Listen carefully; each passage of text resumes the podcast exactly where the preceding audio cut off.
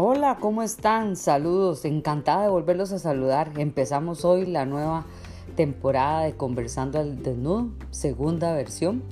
Y pues entramos con un tema súper interesante con Claudia Trento, eh, la relación de la articulación temporomandibular y la cavidad lumbopélvica. Interesantísimo, bienvenidos y escúchenos, que no está perdible, está genial. Tenemos la maravillosa experiencia de empezar la segunda temporada de Conversando el Desnudo y tuvimos la maravillosa oportunidad de tener a Claudia Trento hoy con ustedes y es un honor para mí presentarte, Claudia. Muchas gracias y de verdad eh, feliz año y ojalá que, que este año sea mucho mejor que todos los que hemos pasado. Así que muchas gracias por estar hoy en Conversando al Desnudo conmigo. No, buenas noches acá en Argentina y buenas tardes allá. Este, no, te agradezco a vos por permitirme este espacio y poder compartir con todos ustedes una experiencia y sumar un granito de arena en todo lo que es estudiar en el área de salud. Bueno, yo creo que es muy importante para todos los que nos están viendo por primera vez. Somos fisioterapeutas del área de la salud pélvica. Eh, Claudia es de Argentina, yo soy de Costa Rica y el tema que vamos a tratar hoy, eh, Claudia, preséntalo porque tuve la gran oportunidad de escucharla y, de comenzar con ella un grupo que tenemos de fisioterapeutas y me impresionó eh, su versión de esto que vamos a conversar. Así que, Claudia, cuéntanos, ¿de qué vamos a hablar hoy?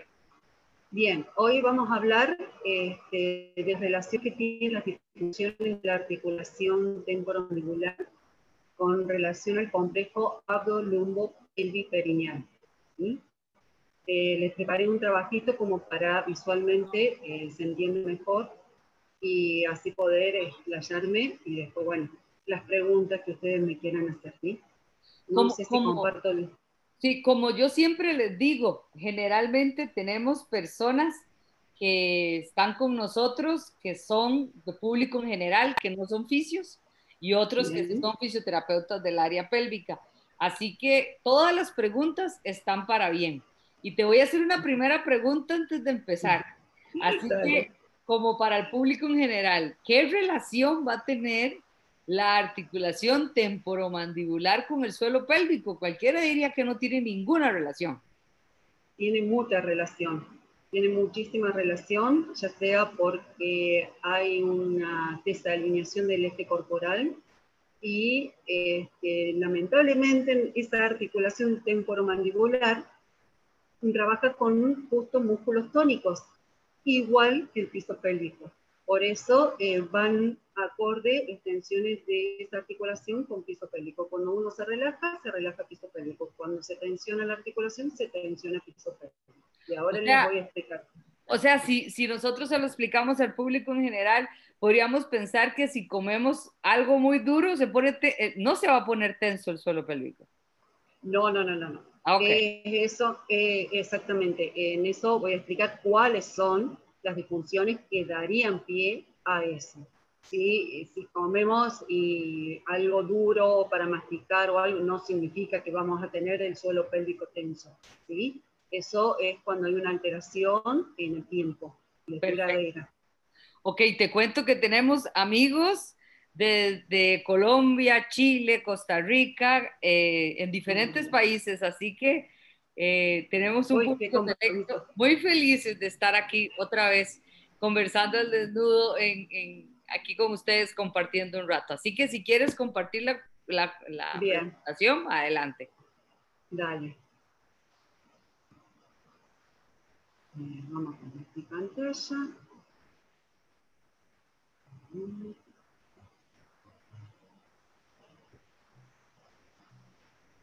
¿Se logra ver bien? Perfecto, perfecto, Claudia. Bien, bueno, yo ahí me presento un poco. Mi nombre es Claudia Fabiana Trento, soy de la Argentina. Soy licenciada en Kinesiología y Fisioterapia, e instructora en ejercicios hipopresivos estáticos estoy diplomada en técnicas de gimnasia postural global. Realicé varios posgrados en kinesiología y fisioterapia en piso pélvico, posgrado en todo lo que es técnica manual para columna vertebral posgrado en la movilización del sistema nervioso, eh, llamado neurodinamia, y soy docente titular en la carrera de educación física. Lo que les voy a comentar hoy en día en la charla es, como les dije, las relaciones que hay entre la articulación temporomandibular y este complejo lumbo-peliperineal. ¿sí? ¿Qué significa para los que no están en el área de salud? Es la zona abdominal, la zona lumbar, la zona pélvica y la zona baja perineal del perineo, ¿sí? donde se encuentran todos los genitales, bien abajo. Un poco el objetivo eh, de esta charla eh, es un poco explicarles las relaciones de las disfunciones que hay entre estos dos complejos. si bien no hay una evidencia científica, se han estudiado hace varios años esta, esta relación de, ambos complejos, pero no hay una evidencia científica. Sí hay muchas eh, revistas eh, que hablan y fundamentan lo que van diciendo. ¿sí? Yo me voy a especificar eh, en un margen eh, de edades entre 22 y 45 años. Yo acá les puse la bibliografía donde he hecho mi revisión de lectura. Y acá me quiero quedar un poco con el, con Brody. Brody eh, es un estudiador de 1971, donde vio la relación que había entre esta disfunción de la articulación temporomandibular con el cráneo, la columna cervical y toda la cintura escapular, sería todo lo que es el sector de hombros, ¿sí? y las escápulas que están en la parte del dorso. Luego, con el tiempo, eh, el estudiador Castillo Morales hay una técnica que lleva su nombre, es una técnica neurológica, donde se hace rehabilitación, se comenzó con la rehabilitación en los niños eh, de síndrome de Down por el tema orofacial. Y ahí él modifica este esquema de Brody en 1998, ya incorporando todo nuestro eh, cuerpo. Y donde él decía que el tono muscular se implantaba desde la planta de los pies, es decir, el apoyo podal era muy esencial para el tono muscular. Y así tenía este, a todo el eje corporal en relación con la articulación. Después con el tiempo empezaron a surgir otras este, historiadores donde eh, ya se empezaron a hablar de cadenas posturales, otros surgieron como cadenas musculares, RPG, tres escuadras, y así estudiaron también la relación entre esta articulación y todo lo que es el eje corporal. Entonces, nosotros tenemos que la articulación temporomandibular se la denomina como la unidad funcional de cuello y cara y que eh, es responsable de la fonación, la dilución y la masticación. Pero ese conjunto se activa gracias a músculo y a una articulación. Recuerden que el maxilar inferior mandíbula es el único hueso móvil de la cara, pero tiene la eficacia de estar este, movilizada por músculos tónicos, músculos de sostén, músculos que soportan presiones. Y esa, eh, esa unión entre ese tipo de músculo y la articulación se lo denominó sistema estomatorunático. Ese nombre raro es ese sistema que hace que haya funación, masticación y deglución. Y entonces, una alteración de este sistema estomatonático que funcione con sistemas musculares tónicos desequilibra toda la musculatura tónica del cuerpo. Por lo tanto, hay una alteración corporal. Pero ¿cuándo surge esto? Cuando la postura en sí es una función que adquirimos cada individuo y tiene su propia organización. Pero cuando alteramos los ejes, si ustedes observan en que yo le hablé de Brody, cuando nosotros alteramos los ejes de esta articulación, observen la posición de la cabeza y columna cervical y la cintura escapular. Tiene que estar con armonía.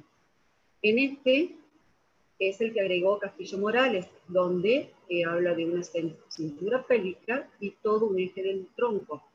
La columna vertebral hagan de cuenta que es como el mástil de un velero. Y de ahí salen las velas, que serían los brazos, las piernas, la cabeza eh, y el resto del cuerpo. Entonces, si el mástil de velero se inclina, la funcionalidad va a ser muy distinta a la principal. Entonces, tenemos que tener en cuenta que para sostener esa postura necesitamos cadenas musculares, cadenas musculares equilibradas, ¿sí? con fibras musculares tónicas que nos sostienen. Hay fibras musculares básicas, por supuesto, que son las del movimiento, pero a nosotros lo que nos interesa principalmente son las tónicas, porque las que son las que soportan las articulaciones en su posición. Entonces, esta famosa articulación temporomandibular puede presentar problemas oclusales. ¿Cuáles son esos problemas? Es una mala mordida. Son aquellas personas que por lo general son respiradores bucales. Entonces ya tenemos en base una alteración respiratoria. Hay desarmonía entre los contactos dentales. Los disturbios temporomandibulares es el famoso chisquido, ¿sí? Está provocado porque empieza a debilitarse las fibras del tono muscular, ¿sí? Y hay una alteración en los niveles articulares de los cóndilos. El trismus, el trismus es esa contracción involuntaria de los músculos que no me permite abrir la boca. El bruxismo, el bruxismo es la vedette, de, hoy en día. Muchos eh, autores lo definen como la enfermedad oculta y que eh, el 90% se da por estrés. Ese rechiñamiento de los dientes, esa compresión de la articulación que se da casi siempre durante el sueño.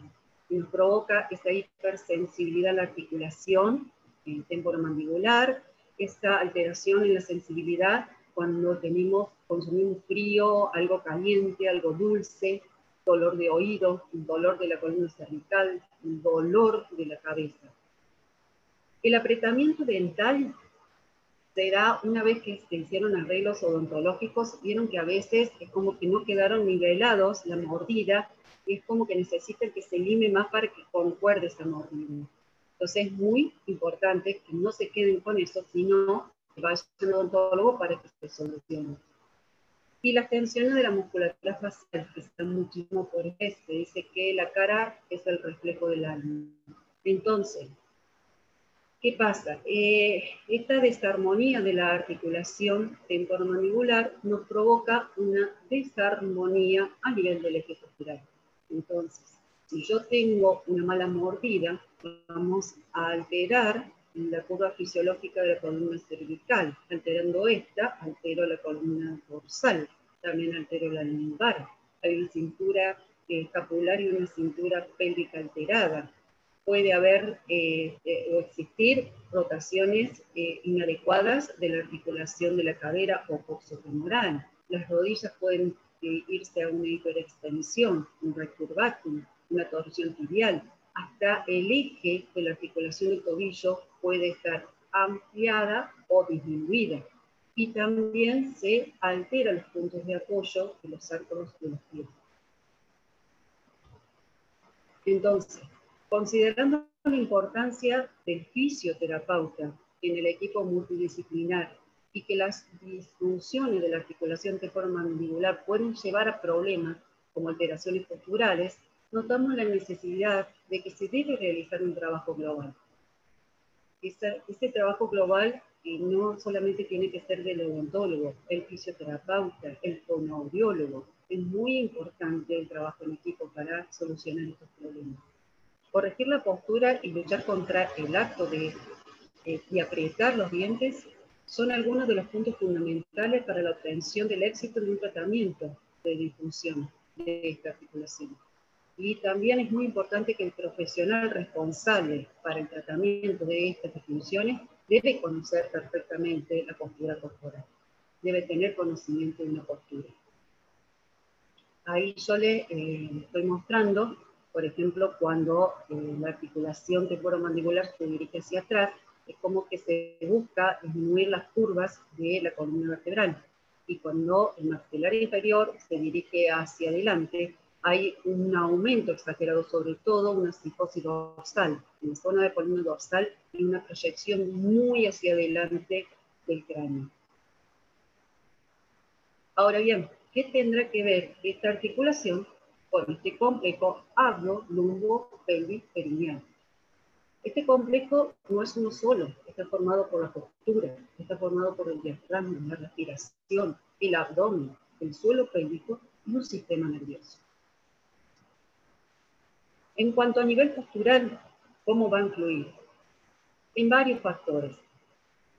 Todo depende. Acá yo les muestro un patrón ideal.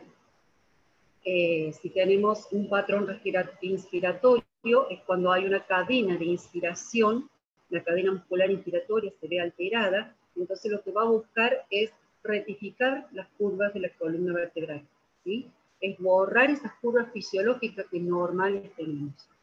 Si tenemos un patrón expiratorio, eh, es decir, que esas cadenas musculares expiratorias lo que va a hacer, y observen muy bien, es aumentar las curvaturas de la columna eh, cervical, columna lumbar. Observen la pelvis. Es muy importante en el trabajo nuestro observar la pelvis, la postura que tiene. Observen a nivel de rodilla, el recurvatum que tiene. Y por supuesto tiene alterado el apoyo podal. Cuando hay un patrón en extensión, los que se ven afectados y acortados son las cadenas eh, musculares posteriores. Por lo tanto, vamos a observar como que el tórax se dirige hacia adelante, ¿sí? Y es como que hace un aceto del cuerpo. Y vamos a sacar cola, ¿sí? La pelvis se va a ir a una anteversión.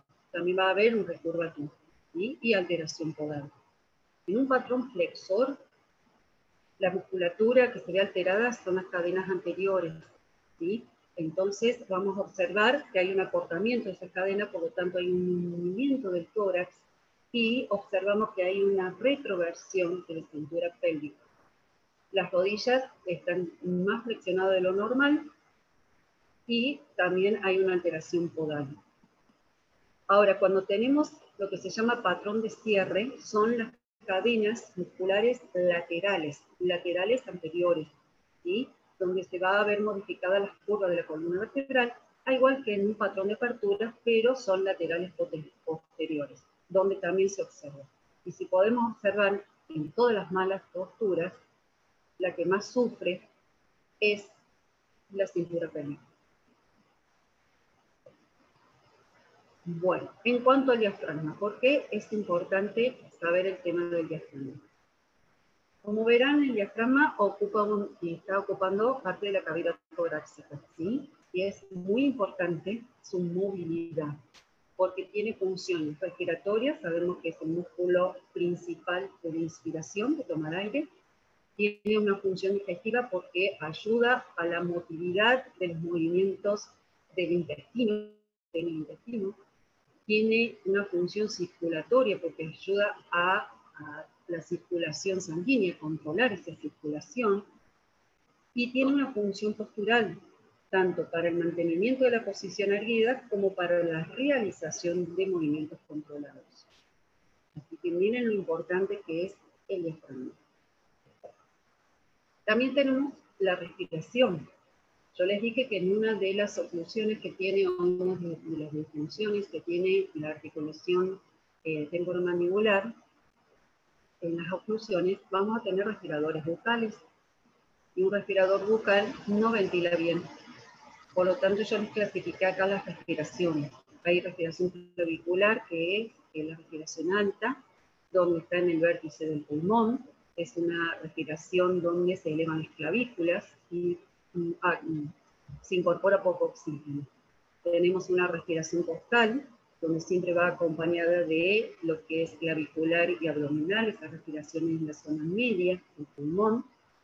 Tenemos una respiración abdominal, que es la respiración donde mayor oxígeno ingresa, donde se encuentra en la base del pulmón y se dice que es donde favorece el intercambio gaseoso porque los alveolos se encuentran en esta base pero lo ideal es poder enseñarle al paciente la respiración completa, que trabaje esos tres movimientos respiratorios, para así tener una flexibilidad diafragmática.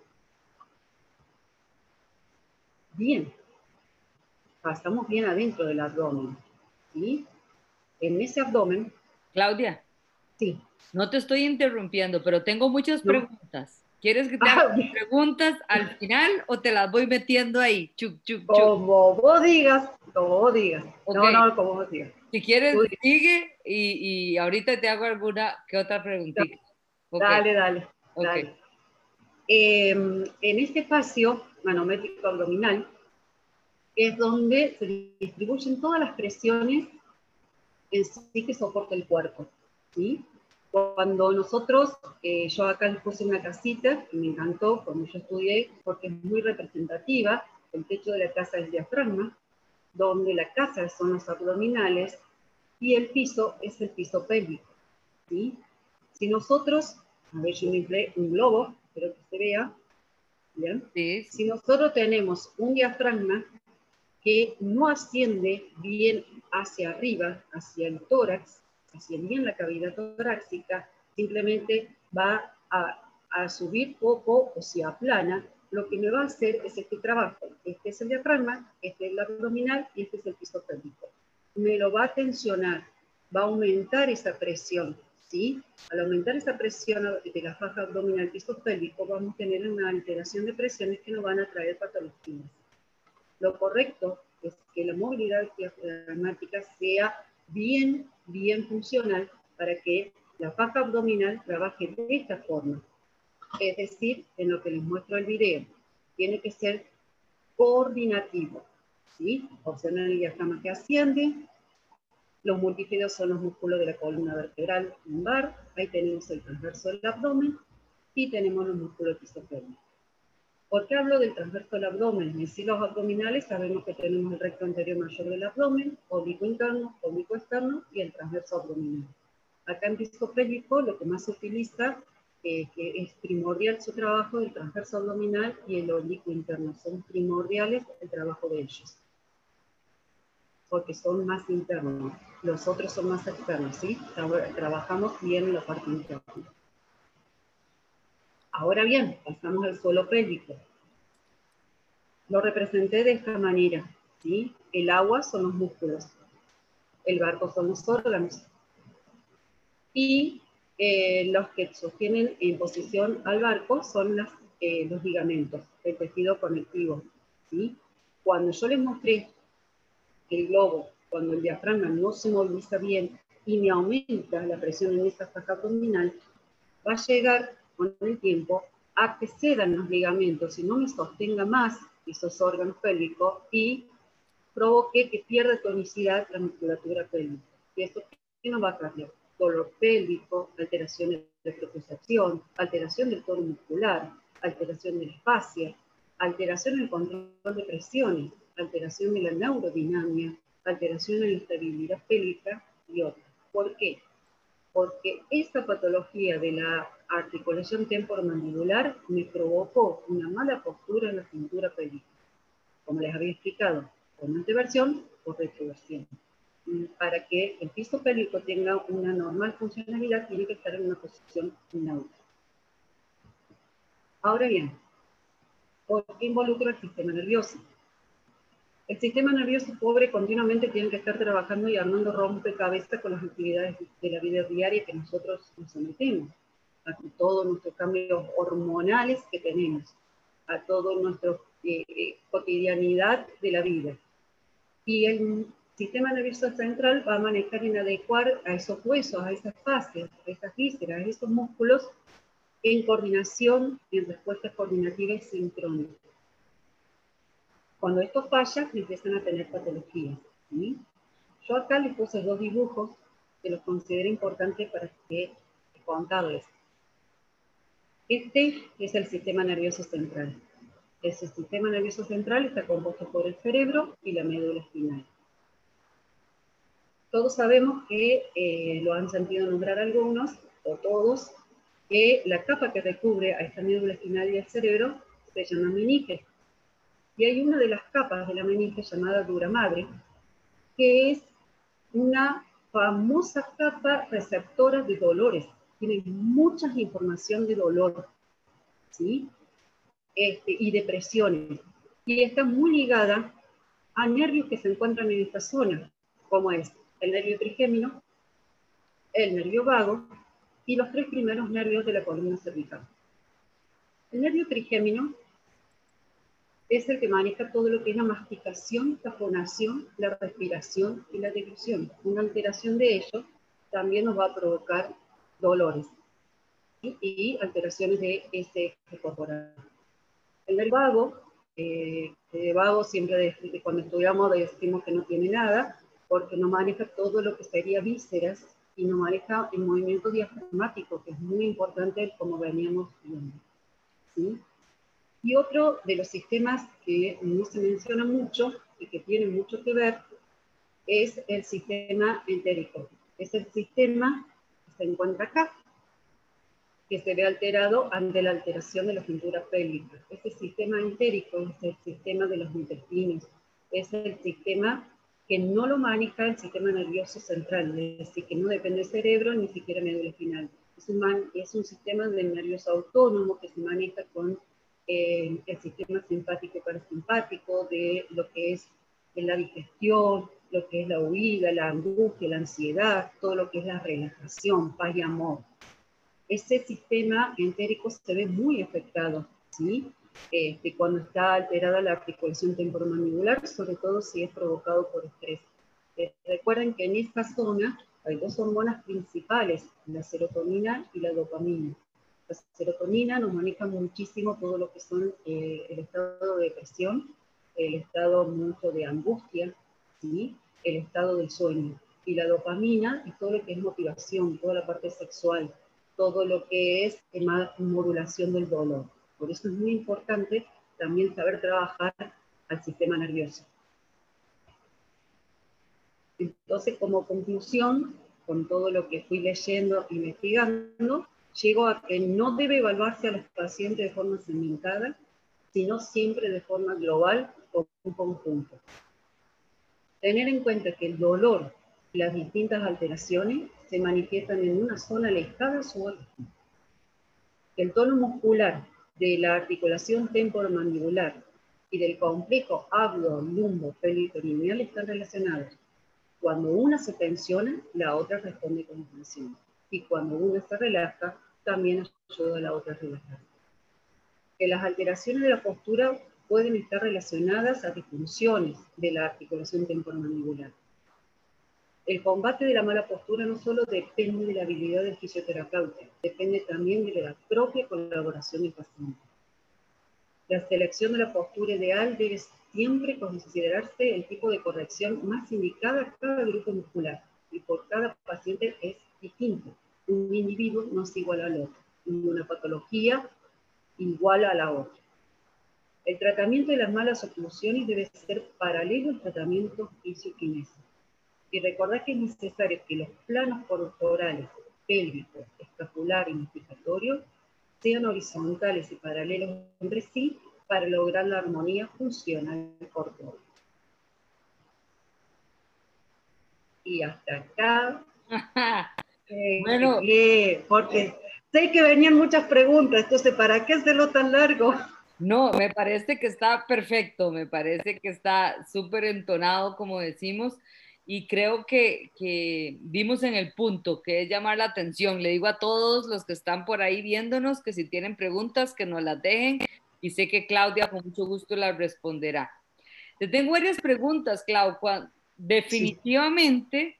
Eh, te saluda Valentina de Argentina, así que... Ay, Valentina, un gusto. Eh, lo que quisiera preguntarte es, eh, ya hemos visto, por ejemplo, no sé si alguna vez has, escuchado de Begoña Cabrera, que han utilizado un, un lawn surf, que es una técnica de una francesa, ¿verdad? En que apoyan los pies sobre un semicírculo que es de madera para poder trabajar lo que es la propiocepción, postura, ¿verdad? En el fortalecimiento o activación del suelo pélvico. Exacto, creo que era el método de los 5... Ah, 5, g. Exacto.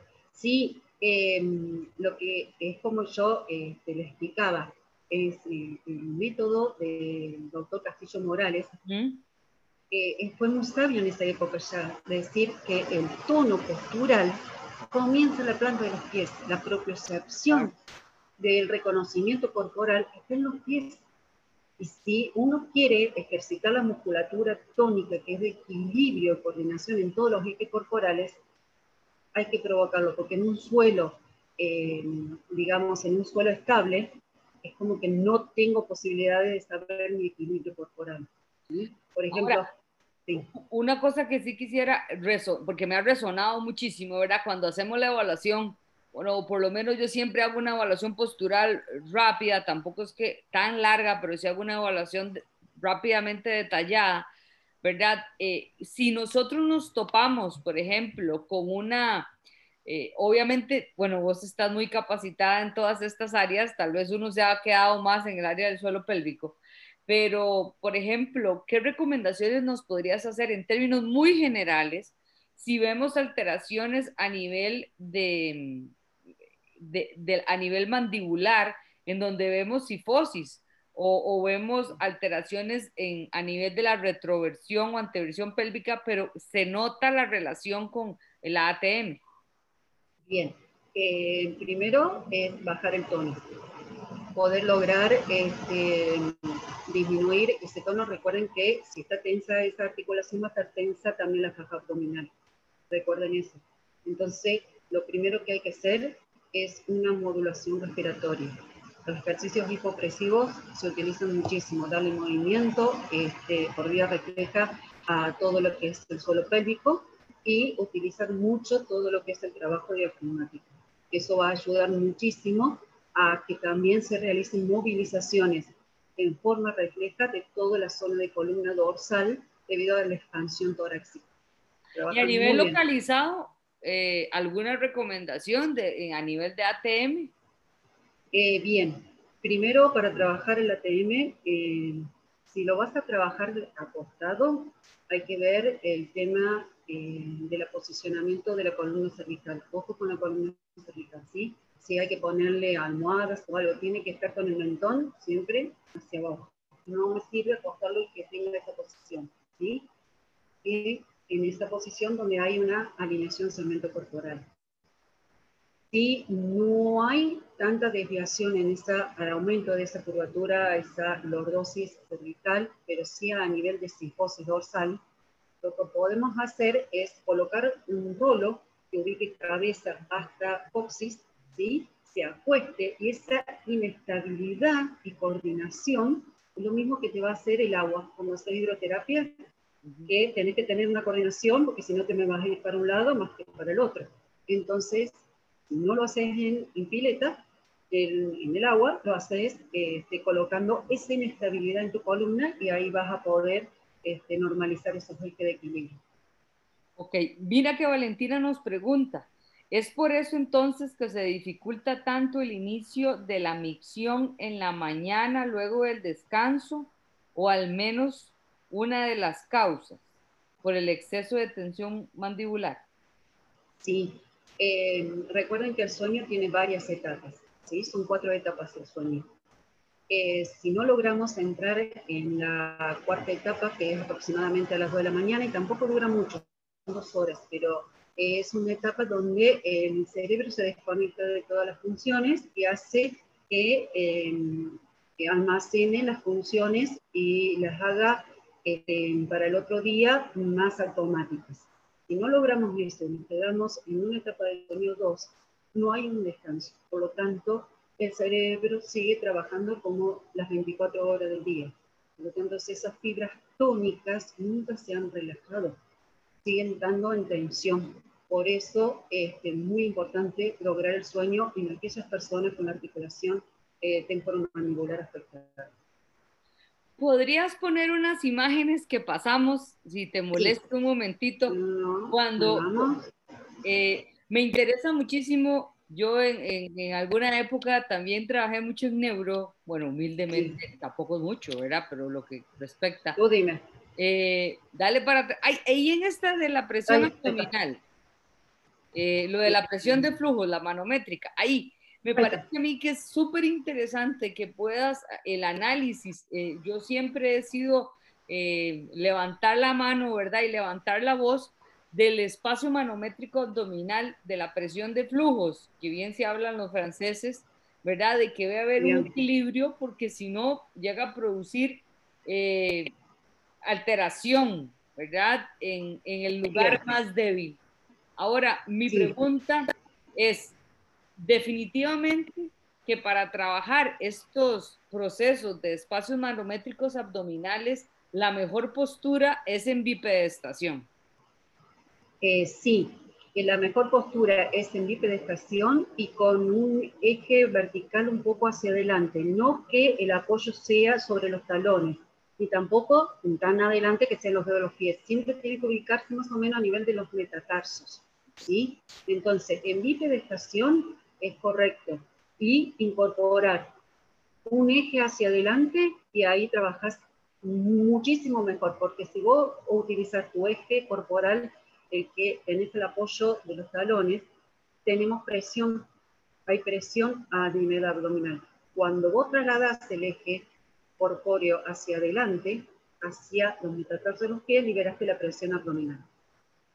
Y ahí puedes trabajar tranquilamente las presiones. Yo trabajo mucho, como les digo yo, el, yo les digo a mis pacientes, ok, hagamos el toque Superman. Y lo que hago es hacer exactamente lo mismo, pero trabajando muchísimo la expiración y contrayendo el transverso abdominal hacia atrás para la activación. Ve, que, siempre se debe, en expiración se debe hacer las contracciones. Nunca en inspiración ni en apnea, por favor. En expiración. Es la única forma de bajar esa presión. Ajá. Aquí Momi Guiden me dice, nos habla de que es el método de 5P de Chantal, correcto. Es el, que estábamos hablando. Exacto. E, ese método me parece a mí que eh, no se está haciendo tanto, me parece que es algo que, que debemos evolucionar más, evolucionar más, ya sea, si no tenemos este long surf, pues tener eh, un, un BOSU, ¿verdad? O, una de estas tablas que, inestabilizantes para poder eh, activar esa propiocepción a nivel del paciente. Exactamente. Inclusive este, para saber eh, si colocamos eh, intravaginal una bola de Kegel, por ejemplo, y utilizamos colocar un pie sobre eh, en, esa, en esa tarima, digamos, en 5P, este, y el otro pie no, y le decimos que al sacar el aire haga la precontracción y en la sentadilla vamos a poder observar el oblicuo interno, cuál de los dos está trabajando mucho mejor que el otro o no lo están traccionando o queda en el medio. Es muy bueno hacer ese análisis. Eso te ayuda a hacer el análisis del trabajo de los oblicuos. No, pues eh, yo creo que eh, ha sido súper... Voy a, voy a quitar la, la presentación. Eh, me parece que ha sido súper enriquecedor, un tema que no habíamos abordado desde una perspectiva que, que sé que la has manejado durante mucho tiempo, que no, podría, vos me vas a decir, no, Vivi, no es innovadora para nada, pero eh, hay que hacer mella y yo siempre le digo a la gente, la fisioterapia, si funciona en una parte, funciona en otra. No podemos separar los segmentos, sino más bien ir unificando cada vez más los conceptos. Es que es así, el cuerpo humano es un todo. No lo podemos dividir en segmentos. Y la fisioterapia es riquísima para ayudar a la gente. Realmente tenemos muchas herramientas para poder eh, mejorarles la calidad de vida. Otra de las actividades que me parece que no sé qué, experiencia tienes, bueno, Castillo Morales con sus puntos de activación, mm. ¿verdad? Me parece a mí que es súper interesante poder identificar estos puntos y facilitar el aumento del tono, ¿verdad? Eh, que, que, a veces lo dejamos solo en neuro, pero que me parece que hay que traerlo para acá y sería pero, vos sabés que es muy importante porque uno de eh, los puntos que tiene Castillo Morales en los puntos sagitales eh, toma el occipital, toma el sacro y toma el calcáneo. Mientras que en un plano frontal te toma la articulación temporomandibular, la articulación acromioclavicular, el esternón, las espinas ilíacas y la articulación escafoide cuboidea de los tarsos. Por eso es importante que el eje sea eh, hacia adelante para trabajar todo lo que es la presión este, intraabdominal. Sí, eso es muy importante. Claudia, de verdad, muchísimas gracias. Nos están preguntando si va a quedar grabada. Por supuesto que sí. Pueden buscar todos los Conversando al Desnudo por YouTube. Así lo buscan, Conversando al Desnudo. Y ahí tenemos a todos los que han participado con, con nosotros acá. Y también por Spotify lo pueden escuchar.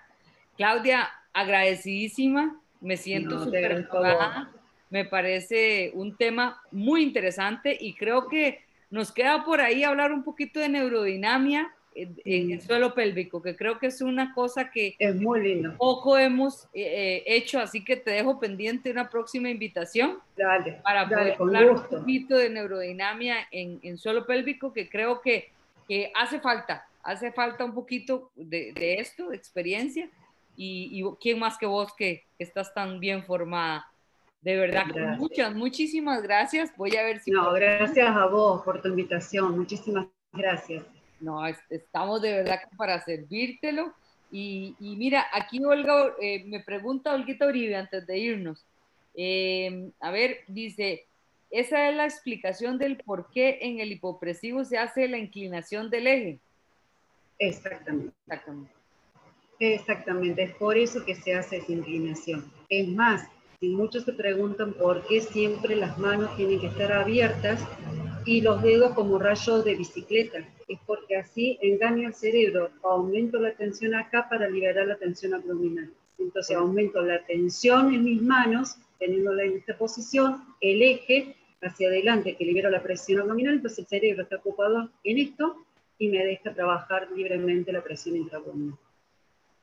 Mucho que aprender todavía, Claudia, así que definitivamente te vamos a tener por acá. Espero que puedas compartir con nosotros una próxima vez y de verdad muchas gracias.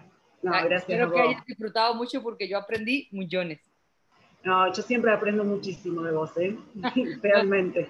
No, muchas gracias y, y, un gran saludo allá por Argentina y nos despedimos. Buenas noches. Que estés muy bien. Buenas noches. Chao, gracias, chao.